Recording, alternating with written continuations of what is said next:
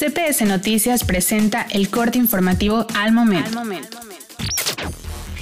Hola, ¿qué tal? Buenas tardes. Estas son las noticias. En minuto y medio, anuncian autoridades del sector salud y de bienestar 10.000 dosis de Pfizer para adolescentes de 15 a 17 años que serán vacunados a partir del próximo lunes y también el martes en La Lija. En más información, ayer eh, por la tarde se realizó una marcha para exigir un alto a la violencia contra las mujeres de Puerto Vallarta. En el mundo se repitieron manifestaciones similares. Además, la regidora Lupita Guerrero propone a funcionarios municipales para que presenten tres de tres declaraciones contra la violencia a las mujeres. Además, también en información local, el Colegio de Arquitectos solicita datos de edificios autorizados y peritos que autorizaron estas edificaciones en Puerto Vallarta.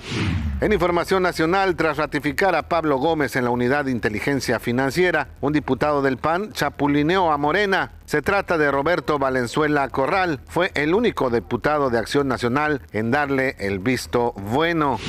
En información internacional, Francia e Italia firmaron el viernes en Roma un importante tratado bilateral de cooperación destinado a consolidar la relación mutua y clave para fortalecer a la Unión Europea. Estas fueron las noticias. En minuto y medio soy Hugo Lin Almada y le deseo que tenga una tarde y un fin de semana excelente.